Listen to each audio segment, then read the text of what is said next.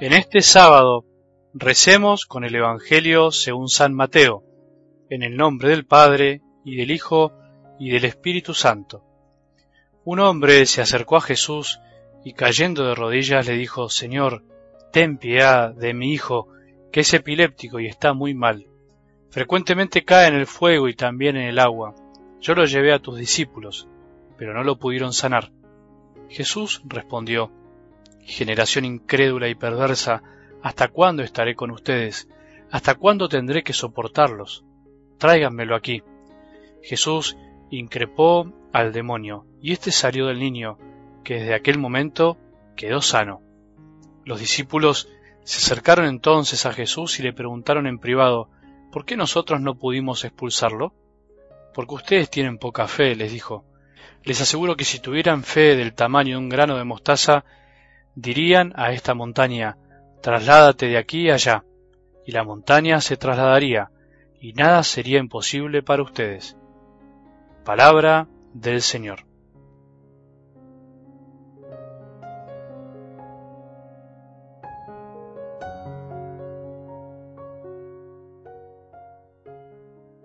Todos los días deberían ser especiales para escuchar más la voz de nuestro Maestro, la dulce voz que siempre nos habla del corazón. Nunca deberíamos tomarnos un respiro en amar. Sin amor no podemos vivir. El amor se alimenta con la escucha diaria de lo que el Señor quiere para vos y para mí, para todos los hombres.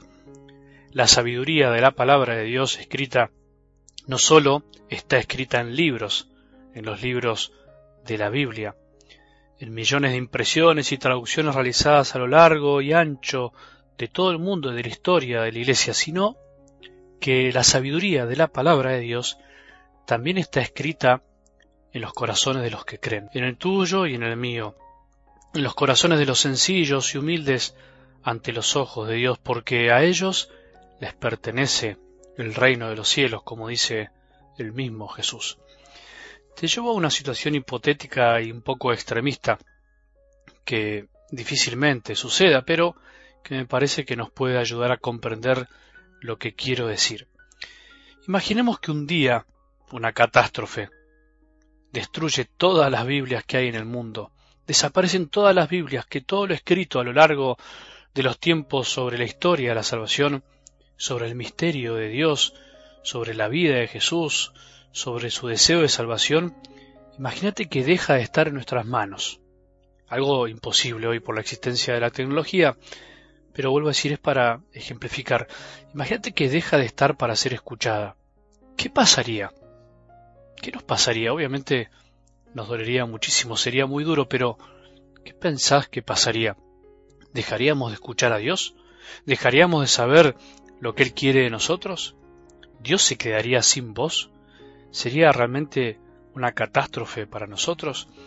Por un lado sí, pero en realidad deberíamos decir que no totalmente porque la palabra de Dios está escrita en los corazones de los que creen, en los corazones de los miembros de la Iglesia y más allá de ella de algún modo, porque las semillas del verbo están también fuera de la Iglesia. La palabra de Dios existe también en la medida que se la vive, que se la practica, en la medida que se la transmite con el ejemplo y las acciones. Eso quiere decir que podríamos, entre comillas, reconstruir los escritos sagrados apelando a la vida de millones de hijos de Dios dispersos por el mundo, de la historia de los santos, no solo los que la estudian o la conocen en profundidad. Algo me pasó una vez que me confirma esta verdad que enseña la Iglesia, que sufría los achaques de su edad, me dijo algo que me hizo pensar en esto y me maravillé una vez más del valor de la transmisión de la fe, más allá del estudio, más allá de los cursos y cursos que podemos hacer, más allá de la palabra escrita. No recuerdo bien por qué, pero le pregunté a la señora si ella se enojaba y me contestó algo así, no, padre, yo no me enojo, mi padre me enseñó siempre que no hay que enojarse con las injusticias, con los que nos hacen el mal, porque eso no soluciona nada, sino que mejor es dejar el enojo de lado y saber que Dios le hará dar cuenta algún día a esa persona que obró mal. Esa respuesta es un claro ejemplo de que la fe también se transmite con la vida y el ejemplo, y si es necesario con las palabras, como decía San Francisco. Esa mujer jamás había por ahí tomado un catecismo en sus manos, seguro que tampoco había estudiado la palabra de Dios escrita, pero la llevaba en su corazón gracias a su padre, y la practicaba sin mucho ruido, gracias al ejemplo de su padre.